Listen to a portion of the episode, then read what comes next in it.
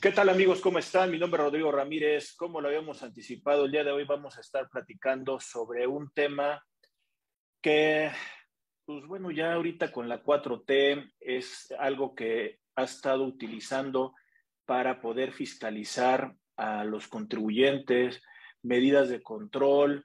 Creo que esta postura que tiene la autoridad, pues bueno, eh, necesita recaudar y creo que tiene que allegarse de elementos para poder cumplir con su objetivo.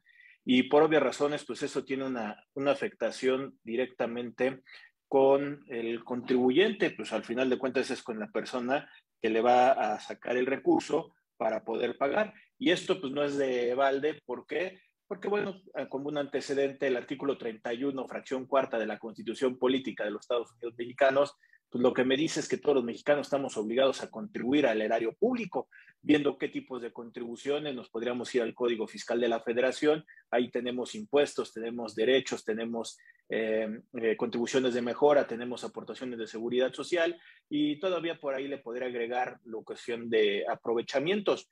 Nosotros estamos obligar, obligados a contribuir al erario público, nos guste o no, quien esté eh, actualmente de presidente, de color de partido, pues nosotros necesitamos un tema presupuestal para que el gobierno, por medio de estos recursos que se allegan por préstamos, por impuestos, por eh, la función que tiene el Estado para poder eh, tener y cumplir sus objetivos en cada uno de los años, pues bueno, necesita recaudar.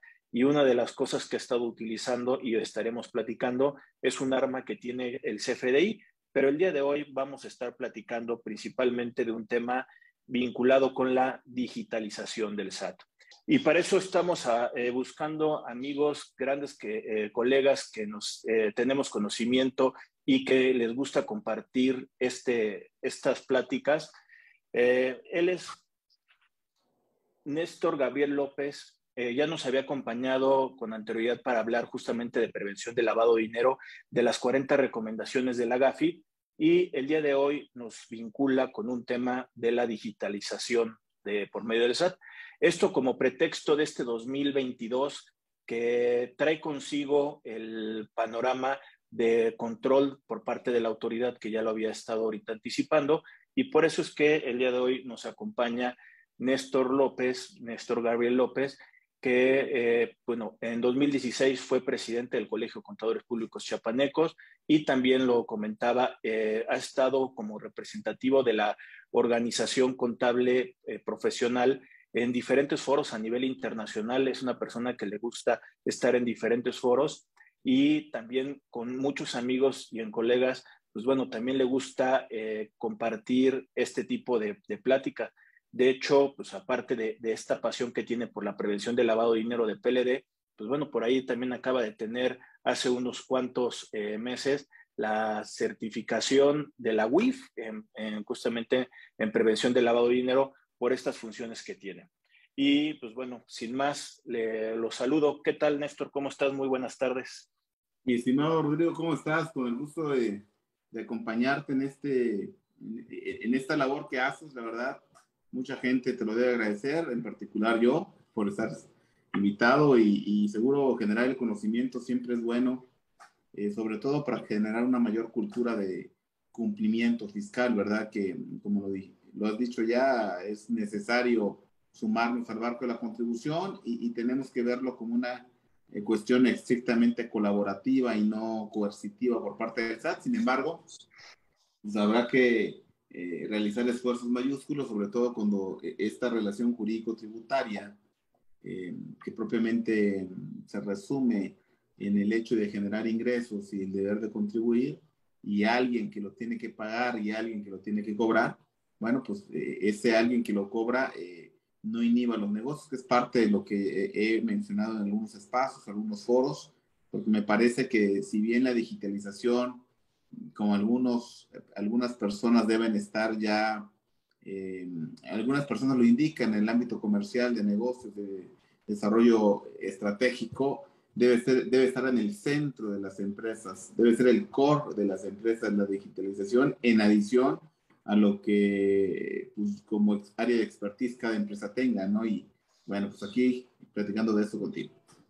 Oye, y, creo que es muy importante con lo que empiezas a decir. Una cosa es la digitalización que tenemos como función como empresas, como entidades generadoras de información y de negocios, y la otra es la digitalización que tiene el SAT. Si lo convertimos en algo tan básico y propiamente nuestra profesión, el ser contadores, justamente es hacedores de una técnica contable para poder tener información que como dato representativo tenemos los estados financieros, eh, esto con un enfoque de una toma de decisiones. La autoridad durante mucho tiempo ha tomado nuestra contabilidad para poder eh, ver operaciones, ingresos, deducciones y que al final de cuentas eh, tiene una base tributaria. El día de hoy con esta digitalización tal vez ellos empezaron un poquito más con la aventura para poder motivar al contribuyente a que se cambie la modernidad. Y estoy hablando desde la contabilidad electrónica y de los CFDs, antes del CFDI, durante mucho tiempo atrás, orillándolos a que cambien de tecnología. Muchos estábamos recelosos de que no queríamos un cambio tecnológico, que la responsabilidad era nosotros, pero si no lo hacía por parte del gobierno, el día de hoy no estuviéramos aprovechando muchas cosas que sí nos ayuda esta digitalización de los comprobantes de los FDIs en forma directa para tener un mejor control dentro de las entidades. Ese proceso, independientemente también, como decía, del, del, del color partidista del que está el día de hoy en el Poder Ejecutivo, independientemente de eso, el gobierno ha seguido un proceso de digitalización para un mejor control de la igual forma que nosotros como particulares deberíamos estarlo haciendo para tener un mejor control en cuestiones internas. No, y como lo comentas, fíjate que si pensamos, mejor dicho, si tratamos de comprender la digitalización que hoy tenemos en México a la luz de lo fiscal, hay que decir que cuando las cosas son buenas para el desarrollo de una economía, de un negocio, antes que una economía en lo macro, y nos vamos a lo micro, los negocios particulares, pues los propios empresarios lo toman, lo toman como algo, pues evidentemente que agiliza sus procesos, disminuye sus costos, eh, mejora la presencia en el mercado, eh, incrementa el valor de sus marcas.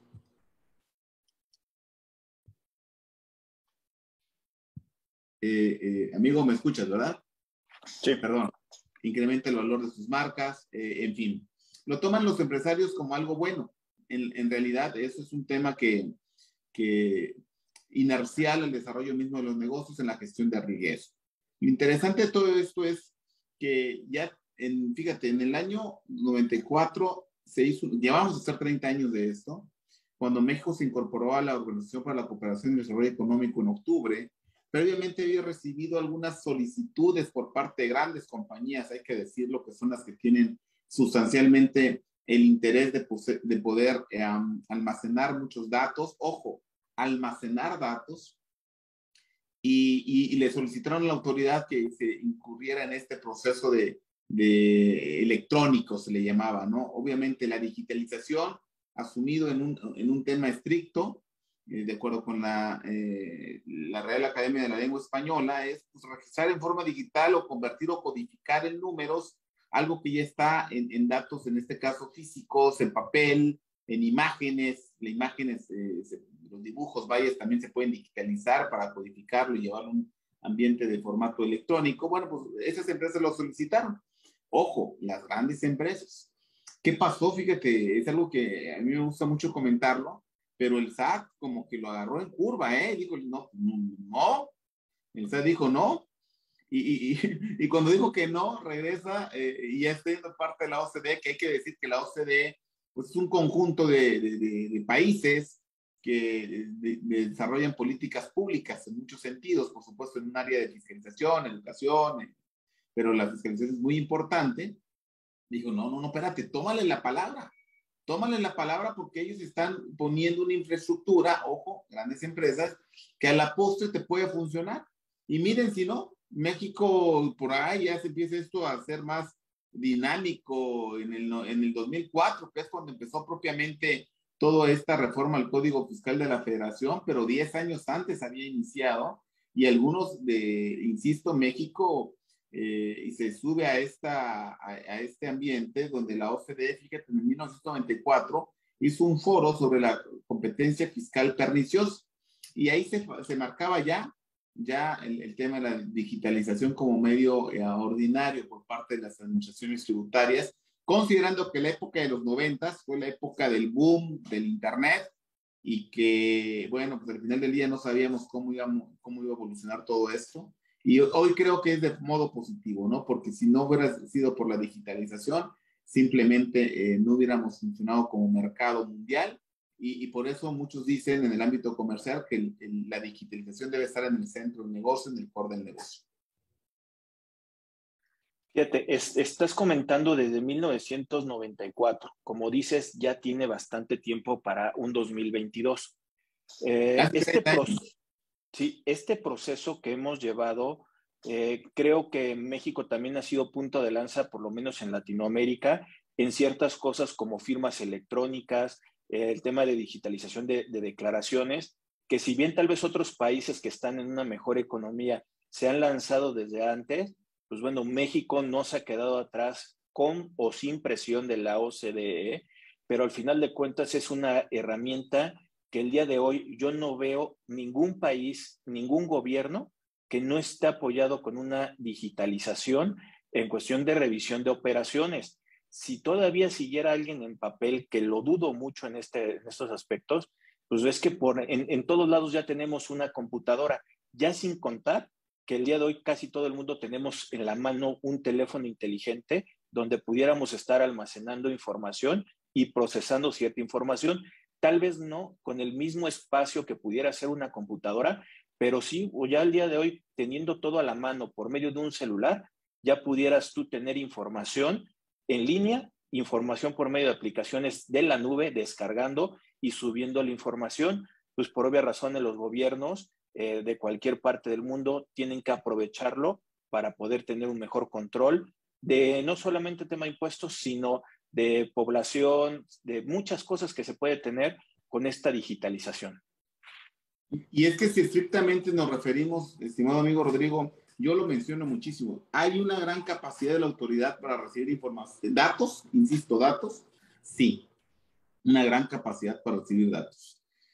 Hay una gran capacidad o, tiene capacidad la autoridad para que esos datos se le conviertan a ellos en, en, información, porque pues una cosa es el dato aislado, son miles, millones de datos, no sé cuántos datos puedan tener. El valor del dato, eh, un amigo que es Rafael Lórez, le mando un fuerte abrazo, tiene una empresa de digitalización de temas fiscales muy importante, CP Vision, habla de, de, de las cinco Bs de, del dato, ¿no? Por supuesto que empieza la versatilidad, la verificabilidad, la veracidad, eh, y, y, en un momento dado la, eh, el valor del mismo dato. O sea, ese valor del dato para mí es lo que se convierte ya como en información.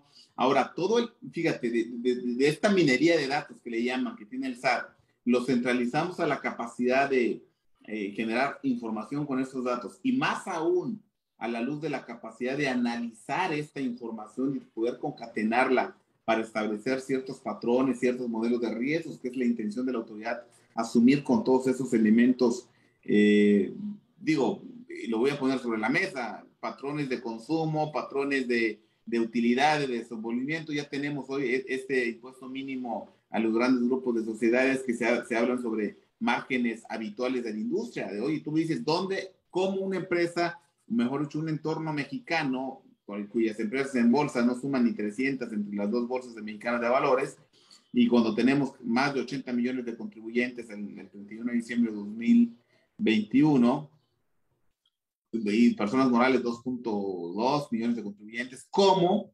Eh, ¿De dónde saca datos la autoridad que no están plasmados? Recordemos que por muchos años, y digo, la verdad que ahí sigue el sistema de información empresarial que a la luz de las cámaras de comercio sobre todo, pero las cámaras industriales eh, se hacían de información, de, estadística, de cuántos ingresos tiene, cuántos trabajadores, en fin, para hacer eh, estudios masivos. Yo creo que este sistema de información empresarial, perdón, yo no sé si ha quedado en un ambiente anacrónico, dígase arcaico o desactualizado, a la luz de estos eh, CFDIs, que la verdad proveen muchos datos, insisto, me parece que en algunos casos estos datos son suficientes para generar una información para que la autoridad no solo los reciba, sino los analice a la luz de la información y los disemine, ¿no? Les dé la información adecuada, les puede en un momento dado constituir como la pieza clave, como lo ha dicho la misma autoridad, para que se convierta en el ADN de la fiscalización. Hoy, los nuevos regímenes tributarios nos hablan de eso mismo, y estamos hablando del régimen de simplificado de confianza, por no decir régimen de, información de, de incorporación fiscal. El régimen simplificado de confianza, más a la luz de las personas físicas, pero también para las personas morales, es un régimen estrictamente basado en información digital que tengan las empresas. El detalle es de que a la luz de todos estos inconvenientes de datos versus información, versus análisis, versus diseminación que pueda tener la autoridad, a la luz de toda esta información o toda esta generación de datos, información, pues nos encontramos con un, un reto tecnológico, donde si bien ya tenemos plataformas para recibir la información, habrá que analizar si estas plataformas estrictamente tienen todos los parámetros, díganse los algoritmos para poder analizarla. Y ahí, ahí hay que poner las cosas en tela de duda, al menos a la fecha que estamos haciendo esta transmisión, en 2022 marzo, porque al final del día, la autoridad sabemos cómo pasó por una serie de contratiempos o algunos temas no planeados. Yo estoy convencido que, bueno, no estoy tan convencido de que no lo haya planeado y te lo voy a decir por qué. Porque para el régimen simplificado de confianza, el artículo transitorio prevé la posibilidad de que todo este año 2022, únicamente 2022, no se presenten pagos provisionales todo se lleve hasta la declaración anual. La pregunta es, ¿cómo, una, cómo el SAT permite que se le escape flujo flujo de efectivo, que sabemos que el presupuesto del gasto es constante y sonante, quizás no represente la mayor parte. Si hacemos una proporción pareto, sabemos que el 47% de la contribución viene del 3% de contribuyentes, que son las personas morales, y que el otro 47% viene del 60%, que son las personas asalariadas, y el diferencial, pues, de las personas físicas que se dedican a otros regímenes tributarios, que por cierto tenemos más de 25 regímenes tributarios en México computados a la luz de los datos abiertos del SAT. Tenemos más de 25 regímenes tributarios, entonces sin cumplir no es tan fácil, pero tampoco parametrizar la información es tan fácil. No es tan fácil para la autoridad sacar algoritmos cuando tienen, vienen cambios de regímenes tributarios, donde tú tienes que, la autoridad tiene que esperar a que el contribuyente ejerza una opción de que si decide tributar en un régimen anterior o recibe tributar en este régimen y a la luz de una un estrés, yo le llamé así cuando me preguntaban, un estrés de la información que significó a nuevos atributos a este ADN de la fiscalización, a este ADN de la, del cumplimiento tributario, que como es el 4.0, pues la verdad que el algoritmo del SAT se volvió loco porque hoy tiene dos en convivencia, dos tipos de, de, comprobantes fiscales, tienes dos tipos de regímenes fiscales para aquellos que quisieran la opción. Imagínate que configuró un algoritmo que dijera, sí, espérate, espérate a que corras la aplicación, siempre y cuando Gabriel quiera que la apliques y, en, y, y a partir de la fecha en que Gabriel quiere que lo haga. Obviamente con un deadline al 31 de enero no es fácil parametrizar eso con miles y millones de datos que recibe. Con cada aplauso se emiten 250 CFDIs en México. Es decir, en cada segundo se emiten 250 CFDIs en México. Imagínense la capacidad. Si un CFDI tiene más de 1500 reglas en su integración, más de 1000 reglas, me han dicho los ingenieros, y tiene, híjoles, la verdad que no sé contar el dato, pero voy a tratar de hacerlo y lo voy a preguntar a las personas que andan en esos eh, asuntos eh, digitales, cuántos datos tiene un CFDI. Pues, la verdad es que sí recibe muchísima información. Ahora, como dijera Francis Bacon, la información es poder, pero como también dijera Franklin Delano Roosevelt, un gran poder conlleva una gran responsabilidad, ¿no? Great power involves great responsibility.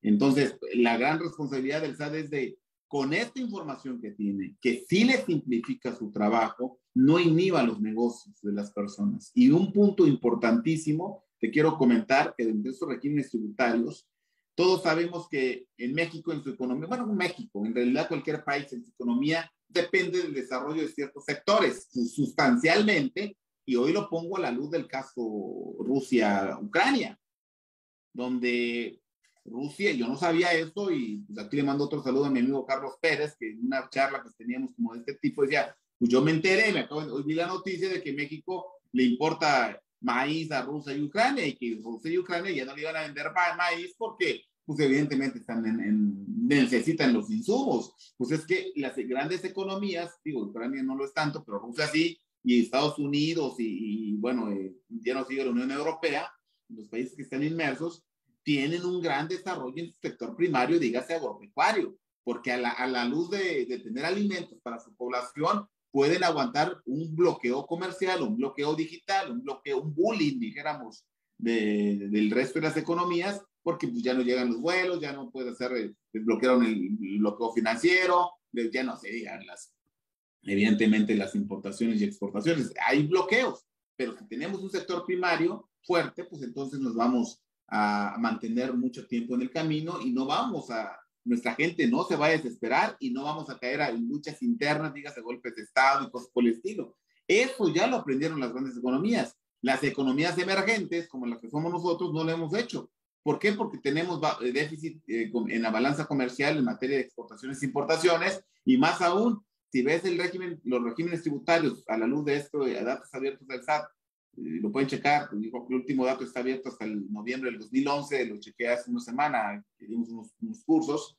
Eh, solo el 5% de la población, de, perdón, del padrón de contribuyentes, 5%, no sé, no sé cuánto significa esto en ventas porque no están los datos abiertos, pero en datos duros, de los 80 millones de, de contribuyentes, el 5% se dedica a régimen agropecuario.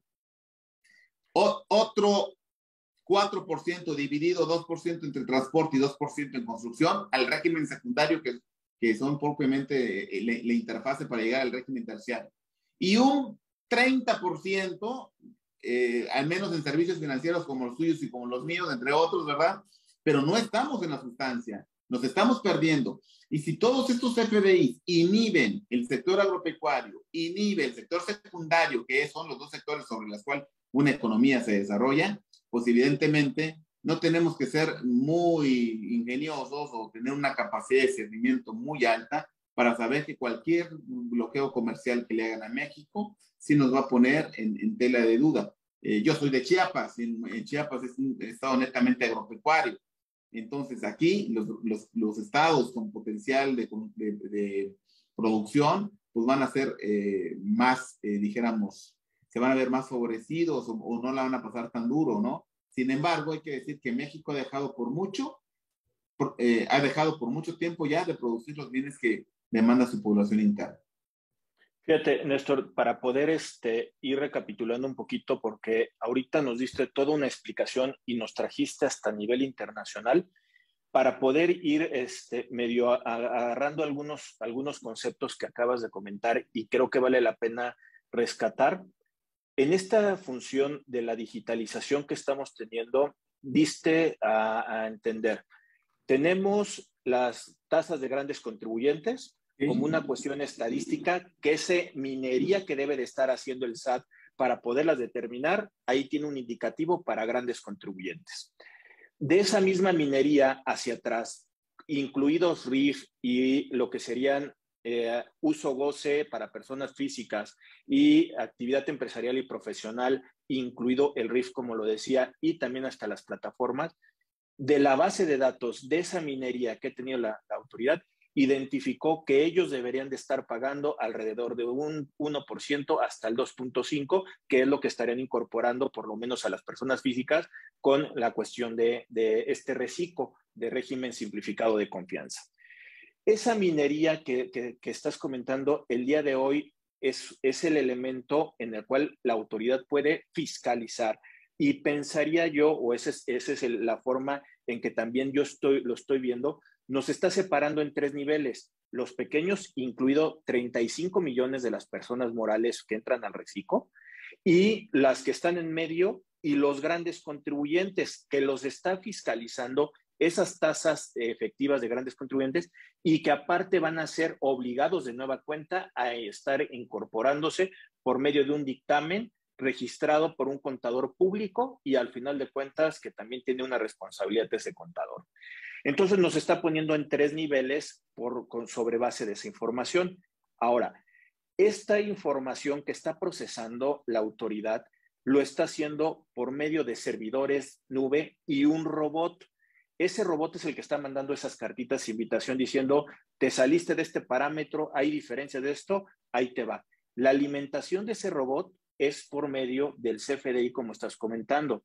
Ahora, durante todo ese proceso de llevarlo, como bien comentas ahí, también pues concordaría con ese sentido, eh, esto pues ya la tenemos la información desde hace tiempo y de hecho por ahí también ya se había planteado que mucha información de prevención de lavado de dinero para poder ir a asegurar algunas cuentas, esa información ya se tenía casi desde el 2017, que no se había llevado a cabo por temas de gobierno, por lo que quieran, porque no se querían aventar, por muchas razones pueden haber sido, pero la información ya la tiene la autoridad.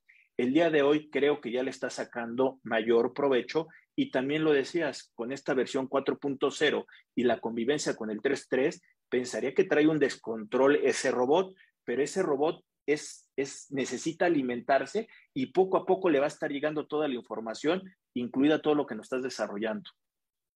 Sin duda, y, esa alimentación, insisto, ¿cómo vas a parametrizar el robot? Hay muchas variables, no es, no es, no es simple.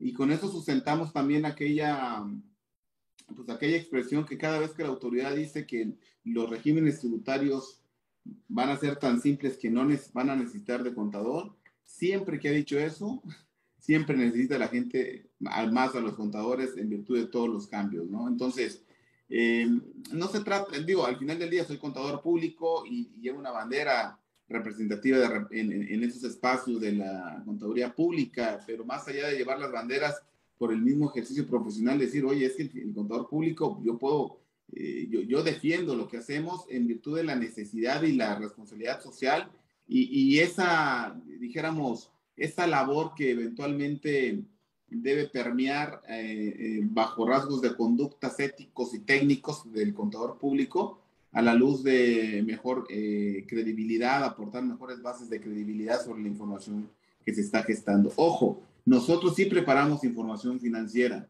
nosotros sí preparamos información que le dé valor a los datos, a los negocios que se están gestando. Cuando hablamos de la preparación de estados financieros o la información financiera, quizás muchos contadores me explique, eh, me comprendan de lo que trato de explicar respecto de que el, SAT tiene datos. Es como si llegara un contribuyente, para que nos entendamos y nos, con el resto de profesiones que nos puedan escuchar, es como que si llegáramos con un conjunto de papeles y órale, aquí están los datos, dame mi información. No, espérame, la tengo que clasificar, la tengo que analizar, la tengo que eventualmente ponderar bajo criterios razonables de presentación y luego te la doy. Yo creo que ese es el reto que está teniendo la autoridad y que los algoritmos, por supuesto, necesitan un, feedback bastante fuerte por parte de las personas, desarrolladores, de que deben estar, no solo eh, contadores, hay que decir, los contadores es, es, es un sine qua non de las profesiones que deben estar ahí pero tiene que ver economistas, más aún a, la luz de datos macroeconómicos, ¿no? Porque hay que recordar, eh, estimado amigo, que vienen diversos escenarios de cumplimiento. Y digo vienen porque todavía no se han ah, materializado tan fuertes yo.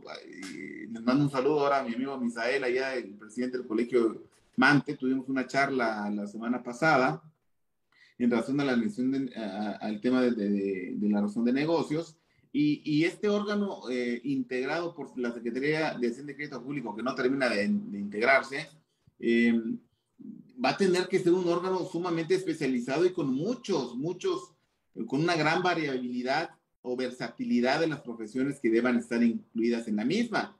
Ojo, si hablamos que son 25 regímenes tributarios, bueno, ¿cuántas personas van a haber en este órgano?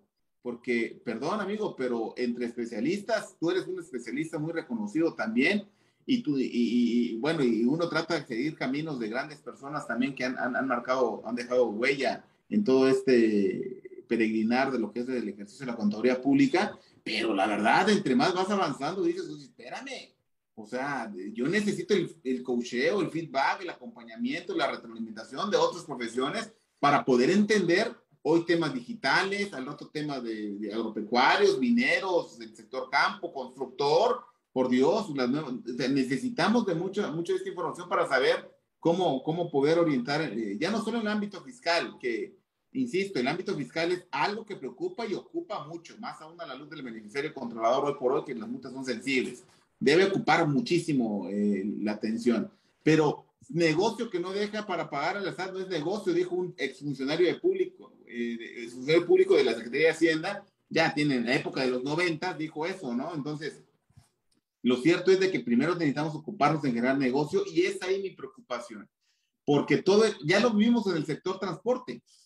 El sector transporte que es vital por su logística, porque por más que haya productos en el campo, por decir productos, y vamos a tener la necesidad básica de alimentación, por más productos que haya en el campo, no se pueden trasladar, es exactamente lo mismo, o sea, simplemente no se le genera valor agregado. Ya vimos el sector transporte, todos los diferimientos que vino haciendo el SAT que no comprende. Y ahí me sustento en la idea de, oye, ¿será que el SAT comprende el, teje y maneje, perdón por la expresión tan coloquial, de los negocios? Me parece que no. Tan es así que la Canacar y una serie de, um, organizaciones de transportistas dijeron, espérame, lo que pides es poquito menos que imposible. O sea, ¿por qué? Porque para pa pronto hay comunidades hay lugares donde no hay, no hay internet. Me decía un amigo que, que, que está en el sector de agropecuario, este, um, gasolinero, que de repente llegas a la aduana, porque de repente ya puedes importar gasolina, por cierto, llegas y te tienen ahí esperando un gran tiempo para que, en la fila para que pase. Señores, el combustible se ve erosionando. Entonces, como salió tu carta de porte, pues al momento que llegas, pues, ya no es lo mismo, entonces ya, ya, no cuadra. Entonces, si ellos supieran que a veces estamos esperando 48 horas ahí para pasar, entonces sabrían que no, no puede llegar a pesar lo mismo, cosas por el estilo, ¿no? Y, y, fíjate, todavía eso de, de, la carta porte, también en el tema de agrupaciones de autotransportistas, ya lo habían comentado. Los delincuentes, los que están este, eh, robando las carreteras, todo el tema delictivo, no está preocupado por la carta porte. ¿Por qué? Porque saben en dónde está el, el, el retén, saben cómo brincarlo, acto de corrupción, saben cómo aceitar las manos y al final de cuentas son los menos preocupados en la carta porte, son el tema delictivo que supuestamente es a lo que vas en contra de ellos. Y realmente la formalidad son los que les incluyes el día de hoy, porque decías también cuántos parámetros, el complemento carta porte, incluidos todos los sectores de aéreo, de, marítimo, ferroviario y de autobús o automóvil. Estamos hablando que son más de 100 conceptos, no todos se llenan, pero son más de 100 conceptos que se tendrán que estar llenando la carta porte. Es un verdadero eh, eh, problema porque en la formalidad tienes que cumplir cosas y que no sabes ni siquiera cómo la Guardia Nacional lo va a revisar, pero eso sí, ya lo estás digitalizando con un objetivo de esa carta aporte de, del Código de Comercio y de la cual era una operación tan sencilla con una hoja para poderla llevar y el día de hoy ya se ha complicado totalmente con esta carta aporte.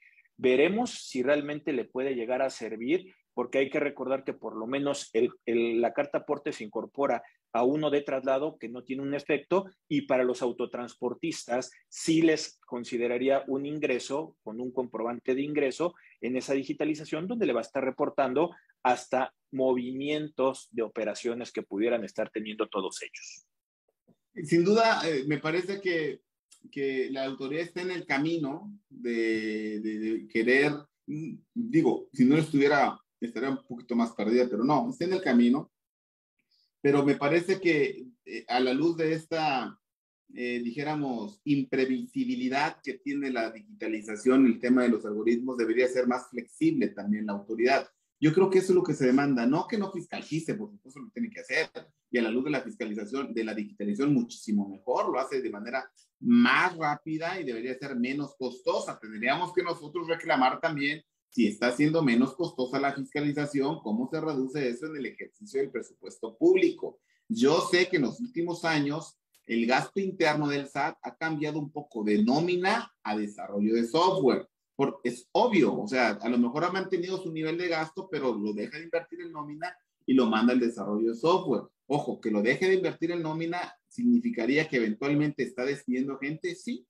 Y vemos en los últimos años, digo, en este año no se habló mucho, pero en los últimos años, eh, han venido eh, sistemáticamente despidiendo y bajando gente de la ciudad del SAT a la luz de la fiscalización. La pregunta sería, ¿realmente las que se están quedando tienen la capacidad de análisis de toda esta información?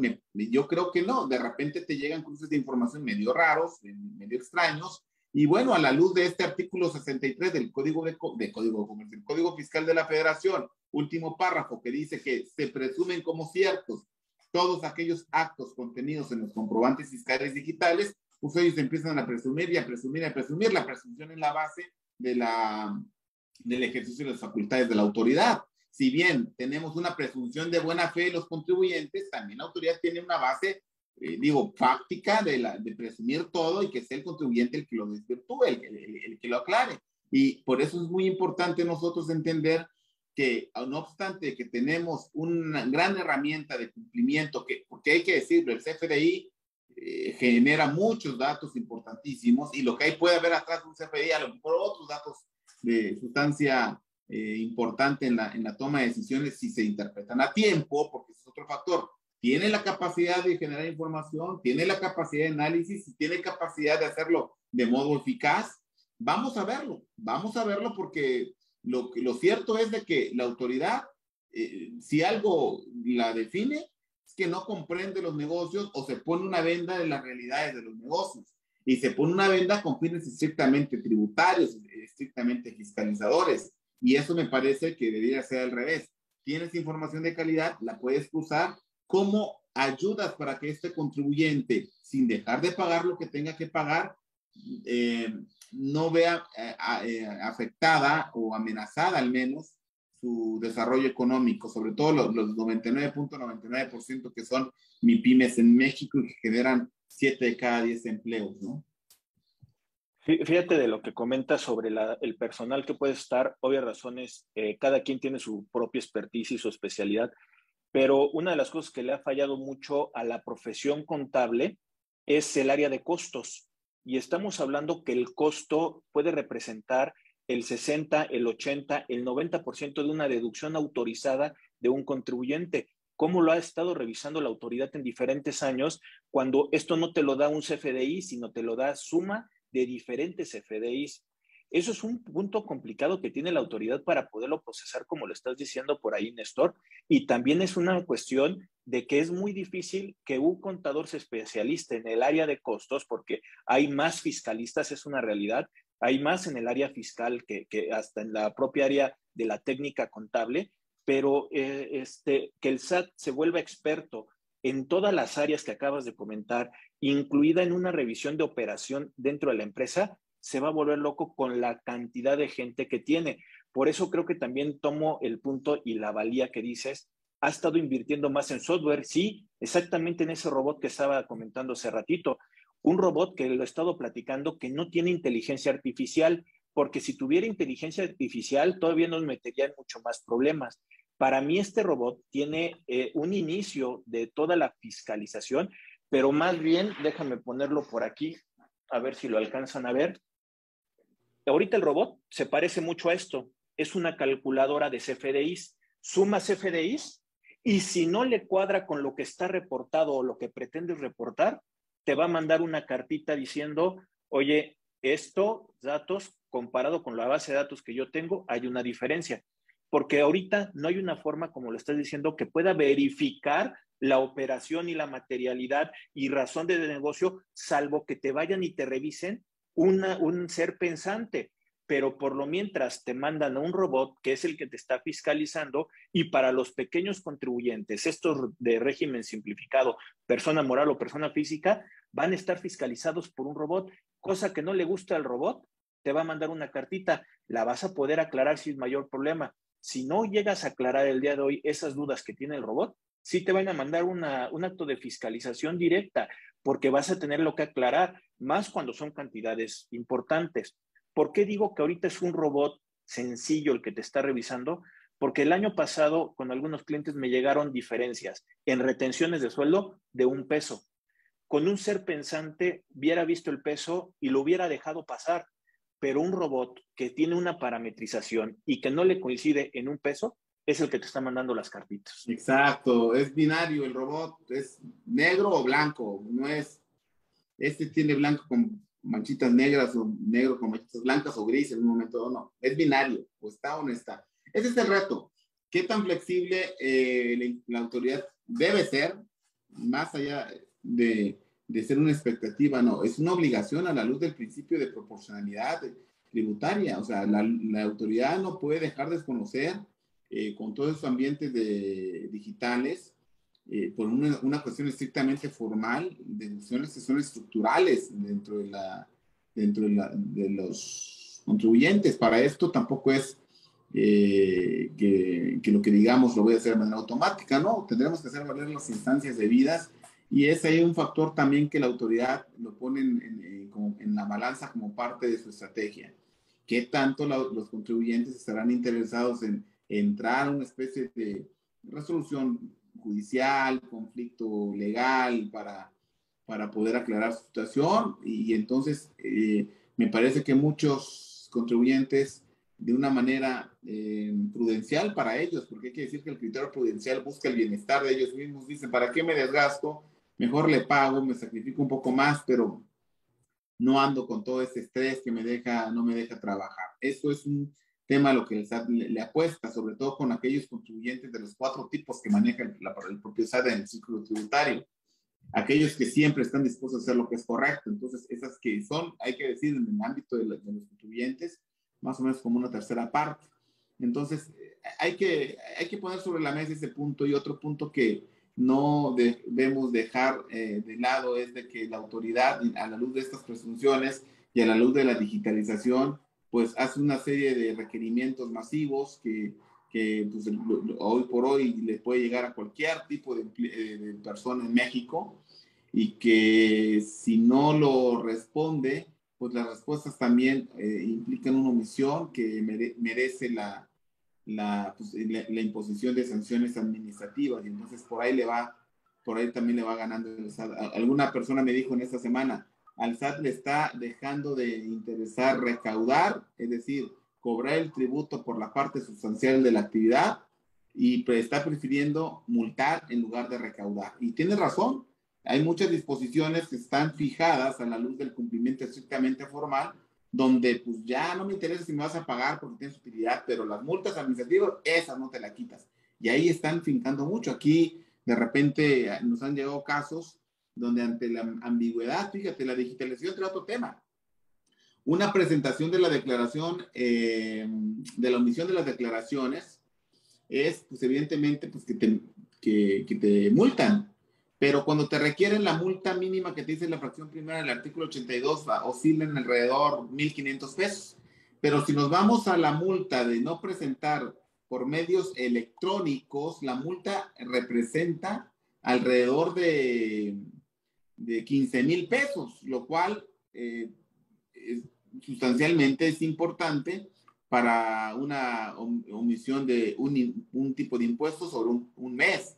Si, si hablamos que una persona no presenta por medios electrónicos como base de la digitalización, que también ya no solo estamos hablando del CFDI, sino que las mismas declaraciones son digitales y entonces son electrónicas y que de, de una u otra manera también implican un propio un, propio causal de incumplimiento por la parte de la autoridad. Me parece que desde mi punto de vista, a la luz del principio de, de, bueno, es un tema penal, ¿verdad? Que cuando haya dos penas se debe aplicar la, la pena menor a los contribuyentes, pero ya los tribunales han fallado de que aun cuando es un tema penal, en el ámbito administrativo, como es el tema de la relación jurídico-tributaria, para que no nos entienda a qué nos, a qué nos referimos con la relación jurídico-tributaria, pues la relación jurídico-tributaria son esas eh, consecuencias eh, que derivan en el pago de impuestos porque, por las que una persona realiza una actividad de negocios, una venta, una renta, se trabaje, presta un servicio, esa es la relación jurídica. Yo, yo realizo la actividad de negocios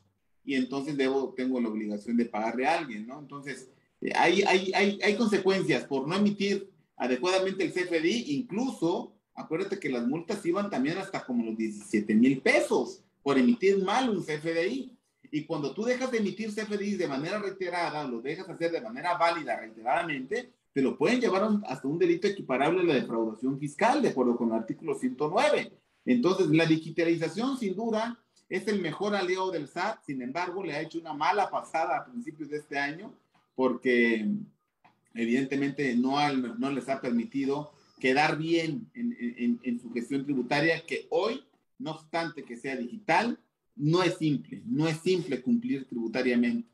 Fíjate que vimos, eh, estuvimos con mi amigo Ramón, Ramón Ortega también, que es presidente del Colegio de Veracruz, y hablamos de la rigidez que representan las declaraciones prellenadas, insisto, ya vimos que el tema de la digitalización está por el tema de las operaciones ordinarias, que la información tiene datos, información lo que dijimos, ¿no?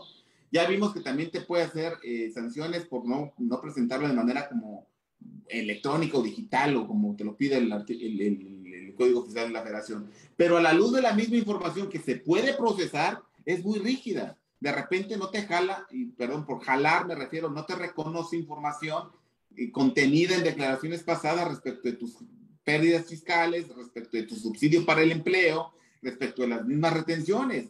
Y como son declaraciones que son prellenadas, hay algunos campos que son totalmente inflexibles, es decir, tú no le puedes colocar uno, un peso más, un peso menos, porque ya está precargada la información y eso te orilla o te obliga a que tengas que regresarte a tiempo pasado a reestructurar tus declaraciones para que te reconozca la declaración anual.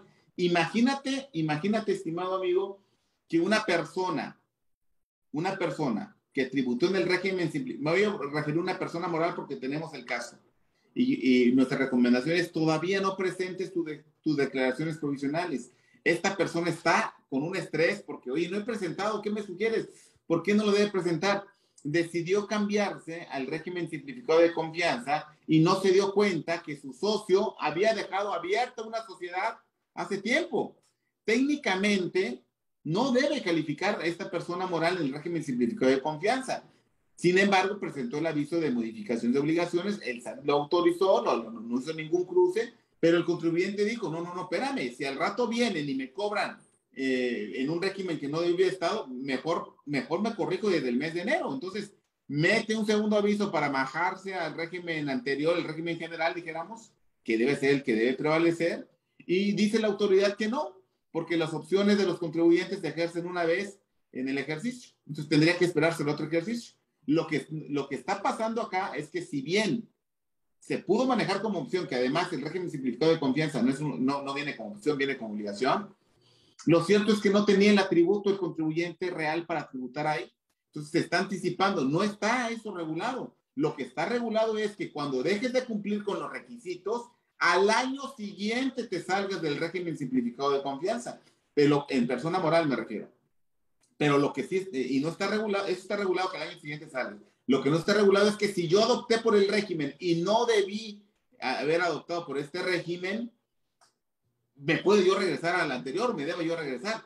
La autoridad para personas físicas dijo, si yo detecto, te saco y te, y te cobro como que si hubiera pasado, pero eso es para persona física. Para persona moral no quedó, no quedó abierto.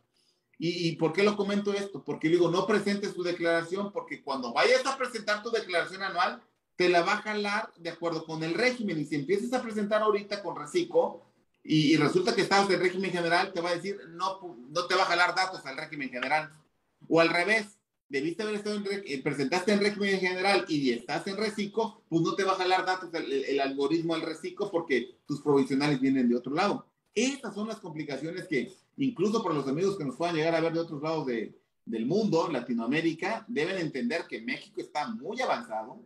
Mi expectativa, Rodrigo, mi expectativa a la luz, a la luz de que México está retroalimentando, coacheando, dándoles feedback a, a, todos los países centroamericanos y latinoamericanos en materia del CFDI, mi expectativa es de que llegue a generarse un CFDI, como le llamaban, un pedimento eh, um, pedimento aduanal, de un pedimento aduanal estandarizado. Es decir, acordémonos que los pedimentos en México están y en el mundo están estandarizados con cierta información que deben traer los otros pedimentos para que haya match en, en el origen de las mercancías, sobre todo, con, bueno, sobre todo en el origen de las mercancías, me refiero tangibles, ¿verdad? Productos tangibles.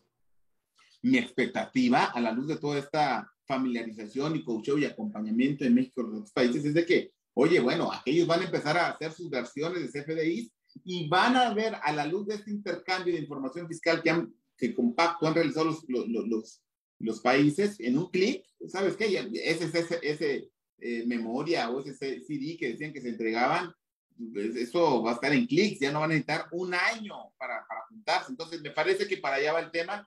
Yo creo que va a tardar ah, eh, después de esto que estamos hablando, no menos de, no menos de 10 años quizás, a la luz de que los otros países vayan implementando estas mismas tecnologías.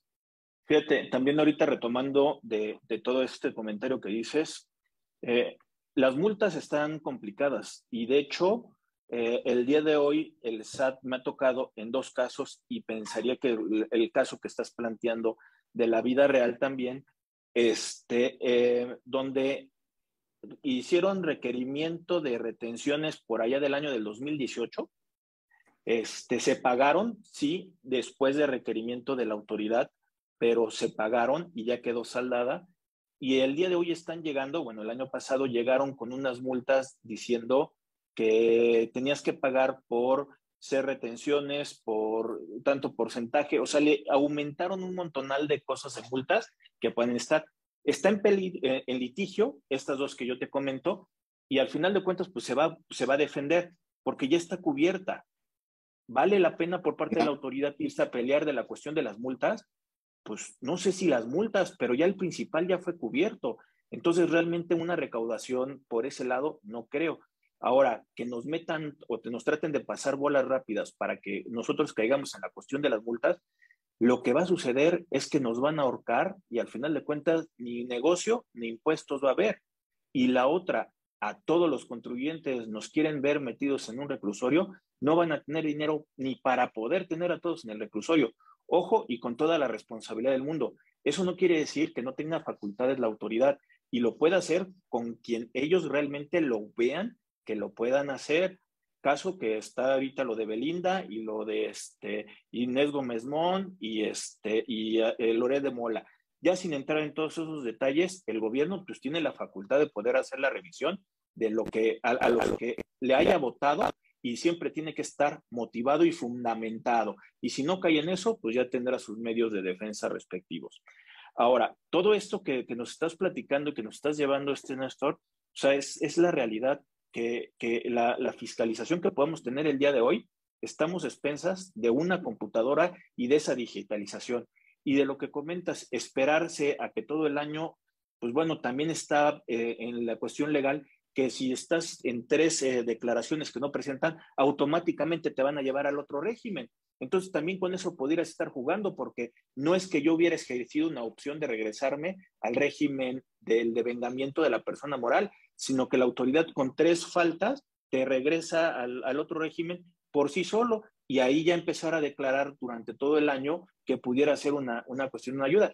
Pero yo creo que todavía nos faltan muchas cosas por, por conocer de estos nuevos regímenes o el nuevo régimen dividido en personas morales y personas físicas que no son iguales, no se le está dando el mismo tratamiento, tratamiento pero al final de cuentas eh, faltan muchas cosas por conocer y cuidado con el CFDI 4.0 porque le va a llenar más alimentación a la base de datos del SAT en esa digitalización y en la estadística, en esa minería que logre hacer el SAT con lavado de dinero, con defraudación, con discrepancias fiscales, con eh, auditorías, con revisiones profundas, con este robot que va a sacar las diferencias, nos va a meter a muchos aprietos si no estamos alineados.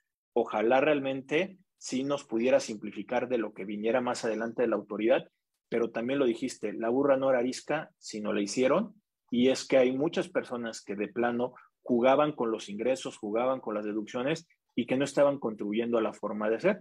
Por eso es que la autoridad también tiene que poner medidas de control y de fiscalización para poder tener una recaudación eficiente con los recursos que ellos puedan estar teniendo.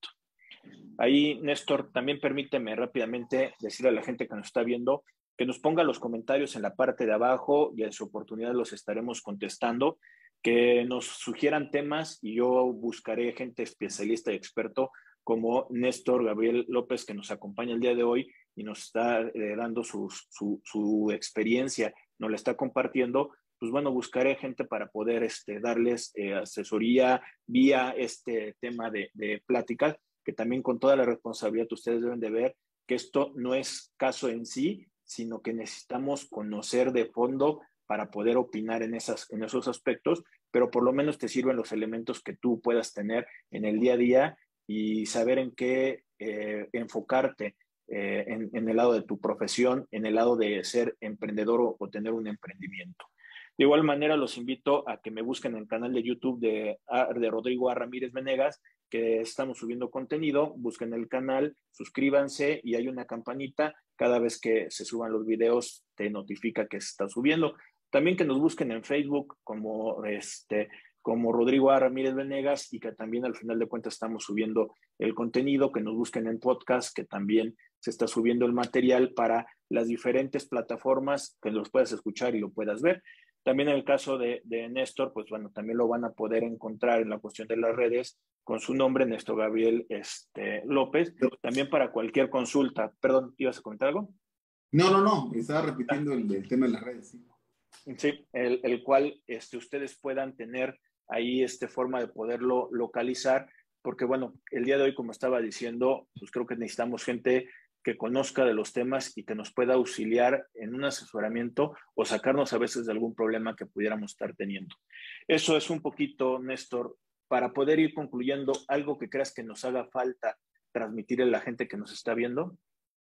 Sí, me parece que la autoridad eh, a la luz de todo eh, este tema de, de, la fiscalización, estas facultades de gestión que fueron eh, conceptualizadas y puestas en una exposición de motivos de una manera muy clara en el año 2021, me parece a mí, y, y con todo el respeto y expresión, y algunos se van a rasgar las vestiduras, pero creo que la autoridad está eh, diseñando un sistema fiscal del enemigo y lo parafraseo a la luz del sistema penal del enemigo, donde toda, toda eh, el exceso de vigilancia también está dotado quizás, eh, y lo digo en, un tema estrictamente personal, de una intolerancia por parte de la autoridad respecto de los argumentos de negocio o, o realidades de negocio que los contribuyentes puedan eh, vertir en sus diversos eh, comunicados, acercamientos hacia la propia autoridad. Hay un exceso de vigilancia, eh, una vigilancia digital es permanente, ahora sí que estamos viviendo al más puro estilo de una sociedad orwelliana. Recordemos esta novela de 1984 de la época de los 50, que los invito a que la lean o vean un resumen de Google o YouTube o lo que ustedes quieran eh, realmente pareciera que la autoridad tiene, no, no pareciera, tiene ojos en muchos lados. Eh, valdría la pena que esos ojos fueran con la calidad de impartir un sistema de justicia adecuada en materia de proporcionalidad, de equidad, por supuesto, de legalidad que marcan la Constitución, como bien lo marcaste desde el inicio en el artículo 31, fracción cuarta de la Constitución. Y bueno, que nosotros como contribuyentes estemos creando cultura, como estos tipos de, foros, y nuevamente felicidades Rodrigo, para que pudiéramos en un momento dado generar también esta, este cabildeo ante las autoridades. Acérquense a sus síndicos de los colegios, los que son colegiados, los que están en cámaras empresariales, acérquense a las cámaras empresariales, eh, organícense dentro de la parte de, la sociedad eh, productiva, porque este, hay muchos temas, y eh, combatamos este sistema fiscal del enemigo, donde el principio de buena fe, que debe estar dotado en toda la relación jurídico-tributaria de la luz del artículo 21 de la Ley Federal de Derechos del Contribuyente, queda en entredicho eh, por, como, por parte de la autoridad, con ideas eh, como las vertidas en el artículo 5 A, que es la simulación, perdón, la, la, la, carencia de la razón de negocios en las operaciones de la empresa, la simulación de operaciones es otra, o el tema de los esquemas reportables, ¿no? Un sistema eh, fiscal del enemigo parece que se ha gestado en los últimos años. Fíjate, y también eso de lo que estás comentando, de acercarse a la profesión organizada, independientemente sea del instituto o de las federadas, de las colegiadas, están las asociaciones, está la federación también abierto para que eh, realmente eh, mientras seamos mayores profesionistas y estemos organizados, poder llegar a un punto. Esto lo comento porque eh, ya de hace algunos años hay, un, hay algunos comentarios que circulan en redes o en cuestiones que luego me han llegado a mí a, a decirme que es que el instituto no hace nada por cuestión de la profesión o que la asociación A mí sí me ha tocado ver eh, reuniones que han tenido diferentes autoridades de, nuestro lado de nuestra profesión, incluidos los síndicos que hace ratito estás comentando. Una cosa es que nosotros tratemos y otra cosa es que cumplan los caprichos también de la profesión. Estamos hablando que la autoridad también tiene su perspectiva y también sus formas de poderlo llegar. No por el simple hecho de llegar todos con una manifestación y decir, queremos que quiten el reciclo o que no nos incorporen al reciclo de personas morales, no por eso nos va a hacer caso la autoridad. La autoridad tiene diferentes formas también de visualización, que al final de cuentas la única forma es con nuestra Cámara de Diputados y de Senadores, que son los representativos de los ciudadanos. Es con los que ellos que realmente van a estar haciendo. Y para esto necesitamos conocer a nuestra Cámara de Diputados, de Senadores, que son nuestros representativos, y el eh, votar bien. Y no estoy diciendo por algún partido, sino que votar por algo que realmente nos representa a nosotros. Y dentro de la profesión vamos a estar peleando siempre como una profesión organizada, de eso sí tenemos el estandarte, pero eso sí, tampoco que, digan que nosotros con el simple hecho de decir tendríamos que cambiar las cosas. Eh, estamos hablando que es la cuestión de un gobierno. Néstor, muchas gracias de nueva cuenta por acompañarnos el día de hoy. hombre, un abrazo y que sigan este tipo de foros y y bueno, pues atentos, ¿no? Le dejo mi Twitter, el que quiera puede escribirme por ahí. Eh, regularmente no dejo eh, correos porque verifico más el tema del teléfono, pero mi celular por obvias razones no lo puedo proporcionar. Pero sí mi cuenta de Twitter, arroba Gabriel Néstor. Eh, cualquier cosa que no les dé, cualquier reclamo también se vale. La verdad que no tienen que coincidir con los comentarios. Más bien es generar un poco de cultura y, y, y en una universalidad de ideas, pues, este, pues la tolerancia y sobre todo las opiniones que son las que se van gestando, ¿no? Pues bueno, ante la distancia te mando un fuerte abrazo, esperando que nos podamos reunir y, ver, ya ahorita que ya muchas partes del, de la República ya se están convirtiendo en color verde, seguramente nos vamos a normalizar. Obvias razones, siempre esto va a ser una responsabilidad de nosotros el cuidarnos. Eh, todavía no pasamos la pandemia, aunque México pareciera que ya vamos para allá. Pero bueno, este, nos estaremos viendo. Te mando un fuerte abrazo de nueva cuenta Muchas gracias por acompañarnos y también aquí estamos en cuestiones a tus órdenes y a la gente que nos está viendo también comparta, este, comente y que nos apoye a seguir creciendo en estos videos que estamos haciendo. Y, permíteme invitar aquí, voy a haber un evento del Colegio de Contadores Públicos Chiapanecos del 10 de marzo, donde vas a estar, estimado Rodrigo, hablándonos sí. acá, es la, la declaración de las personas morales con todos esos dolores que estamos platicando. Y, este, y bueno, pues que la gente llame y que eventualmente pueda seguirte también en esa charla. ¿no? Fíjate que ahí vamos a, tocar justamente uno de los puntos que estás comentando o comentabas hace ratito, lo de las pérdidas y lo que te están haciendo de que presentes declaraciones complementarias de ejercicios anteriores. Todavía tenemos ese problema y vamos a estar también platicando todo eso. Si es cierto, vamos a estar ahí el 10 de, de marzo y también por ahí ya tuvimos una plática estudiantil, también hablando de Recinco también, este, con la Universidad este, de, de, Chiapas. Y, este, y creo que también estuvo muy interesante para la cuestión de los, de los jóvenes. Ahí, como les decía, bueno, pueden seguirme en las redes y ahí poder este, ver los eventos que vamos a estar teniendo. Y también, como decía, ahí busquen a, Néstor, que también tiene varios eventos eh, proyectados hacia adelante. Él lo dijo también de un gran amigo, Carlos Pérez, que tuvo una conversación hace unos cuantos días. Y también ahí tiene una, un, seminario de compliance, de barra de criptomonedas, hay de muchas cosas y creo que valen la pena. De nuevo cuenta, muchas gracias a las personas que nos están viendo. Estamos en contacto. Saludos. Bye.